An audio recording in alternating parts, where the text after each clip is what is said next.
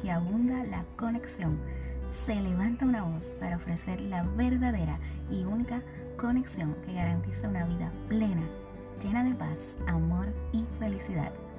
Mi nombre es Eve y juntos nos conectaremos con la fuente de vida eterna. Sumérgete conmigo.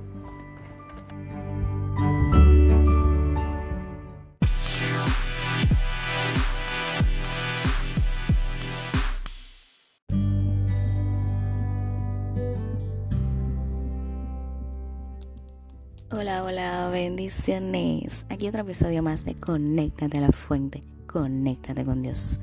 Hoy vamos a hablar sobre la higuera. ¿Y qué es la higuera? Es un árbol el cual produce un fruto llamado higo. Te preguntarás, ¿por qué la higuera? Las higueras no florecen de la misma manera que los árboles comunes, ¿verdad? Frutales, como almendros o cerezos. En primer lugar, técnicamente no son una fruta, sino una infrutescencia, o sea, un conjunto de frutas. En segundo lugar, necesitan una avispa sacrificada para reproducirse, un insecto que muere dentro del higo. En pocas palabras, los higos son una especie de flores invertidas que florecen de este gran capullo oscuro con tonos rojizos que conocemos como higos. Cabe señalar que los higos son una comida muy importante en el pueblo de Israel, o sea, el pueblo de Dios. Cada flor de, esta, de este fruto produce una sola nuez y una sola semilla, llamada acuenio. El higo está formado por varios acuenios que, que le dan esa característica de textura crujiente que tiene el El higo. Por lo tanto, cuando comemos un higo, estamos comiendo cientos de frutas. Aunque lo más increíble es el proceso especial de polinización que necesitan las flores de higuera para reproducirse. No pueden depender de sí. El viento o las abejas traen polen como a otros frutos, por lo que necesitan una especie conocida como avispas del higo. Estos insectos transportan su material genético y le permiten reproducirse. Algo muy peculiar de todo esto es que las avispas no pueden vivir sin higos, ya que depositan sus larvas dentro del fruto. Esta relación se conoce como simbiosis. ¡Wow! ¿Por qué tanta ciencia en mi, en mi explicación? Porque el que creó todo en este mundo, nuestro Padre Celestial, quiere decirnos algo a través de la higuera.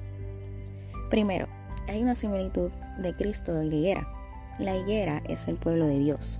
Jesucristo se sacrificó por nosotros y se hizo maldición para cargar nuestros pecados, pero a la vez, sin Cristo no podemos llegar al Padre. Cuando nos alimentamos de Cristo, cuando nos llenamos de Él, es como saciarnos completamente de, de un alimento que tiene todos los nutrientes para nuestra existencia. Dios deposita a Cristo dentro de nosotros para que demos un fruto agradable, exquisito, abundante para el Padre, porque solo por medio de Cristo el Padre puede vernos, ya que Él es santo y nosotros aún estamos en nuestra humanidad. ¿Sabes con qué se cubrieron Adán y Eva en el huerto del Edén cuando descubrieron que estaban desnudos? Con hojas de higuera. ¿Casualidad o propósito? Para Dios no hay casualidades. Cristo cubrió nuestra desnudez en la cruz del Calvario. En Génesis 3.7 dice, entonces fueron abiertos los ojos de ambos y conocieron que estaban desnudos. Entonces cosieron hojas de higuera y se hicieron delantales. La higuera tiene otra relación y es con la venida de Cristo. En Cantares 2.13 dice, la higuera ha echado sus higos y las vides en cierne dieron olor. Levántate, oh amiga mía, hermosa mía, y ven. Esto es un llamado a la iglesia, ¿verdad? De Cristo a levantarse. También en Lucas 21, 29 dice, Jesús, mirad la higuera y todos los árboles cuando ya brotan. Viéndolo sabéis por vosotros mismos que el verano está ya cerca. Así también vosotros, cuando veáis que suceden estas cosas, sabed que está cerca el reino de Dios. En Miqueas 4:4 dice, y se sentará cada uno debajo de su vid y debajo de su higuera, y no habrá quien los amedrente, porque la boca de Jehová de los ejércitos lo ha hablado. Este versículo nos habla sobre la protección, ¿verdad?, de Dios a su pueblo. La parábola de la higuera, la cual habló Jesús en Lucas 13, del 6 al 9, dice, He aquí hace tres años que vengo a buscar fruto en esta higuera y no lo hallo. Córtala. ¿Para qué inutiliza también la tierra? Hmm. Nos, nos exhorta, nos advierte, ¿verdad? A dar frutos para Dios o nos cortarán. Boom, capiche. La higuera es un árbol de gran importancia, ya que el secado de sus frutos permitía consumirlo durante el año y consumirlo también en épocas de falta de recursos, o sea, en escasez. ¿Por qué Jesús maldijo la higuera? Sencillo, este árbol parecía sano y que daría buen fruto pronto, pero en realidad estaba seco, no tenía fruto. La falta de fruto es una señal de la maldición de Dios por la rebelión del pueblo. Lo más hermoso es que Dios promete por medio de Jesucristo que un día la higuera volverá a dar higos sanos. Aún la higuera está seca. En Mateo 9:35 al 38 dice, a la verdad, la mies es mucha, mas los obreros son pocos. La higuera representa el pueblo de Dios, el pueblo de Israel, pero nosotros también estamos injertados en la higuera, porque nosotros somos el pueblo espiritual, la Israel espiritual.